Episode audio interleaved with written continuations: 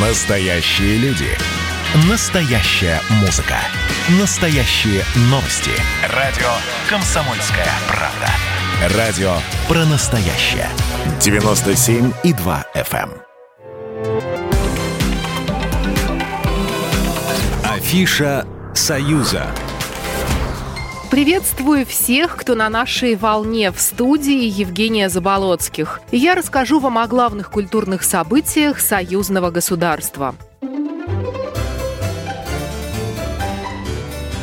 Выставки. Выставка ко дню рождения Владимира Мулявина открылась в Минске.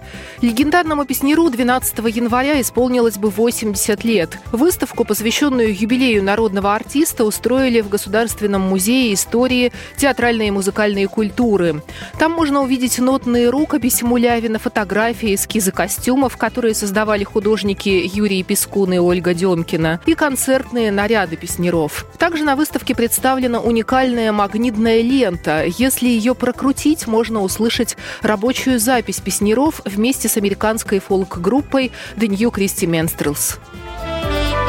Фестиваль. Фестиваль ледовых скульптур проходит в Ижевске. Он десятый по счету и посвящен, как обычно, ангелам и архангелам. В этот раз в Ижевск приехали 30 художников. Они прибыли не только из регионов России, Перми, Петрозаводска и Екатеринбурга, но и из Беларуси. До 19 января, праздника Крещения, им предстоит создать более 20 скульптур. Для постройки некоторых из них нужно 15-20 ледовых блоков. В числе таких крупных объектов например, горка Вавилонская башня и ледовый вертеп. Морозной зимой время согреваться горячим и вкусным чаем. И хорошо бы из красивого заварника. Более 300 коллекционных чайников привезли в татарский город Елабуга. Выставку устроили в местном музее-заповеднике. Она называется «Волшебный мир чайников. Экземпляры из коллекции полковника Сергея Проча». Любопытно, что он собиратель чайников и живет в городе Чайковский под Пермью. На выставке представлены экземпляры не только из Беларуси и России, но и из Китая, Японии, Узбекистана, Казахстана, Армении и Прибалтики. Экспонаты из фарфора, стекла, металла, дерева, керамики, хрусталя и других материалов. В центре внимания чайники Ленинградского фарфорового завода. Есть в виде животных, мотоциклов, автомобилей и лица Будды.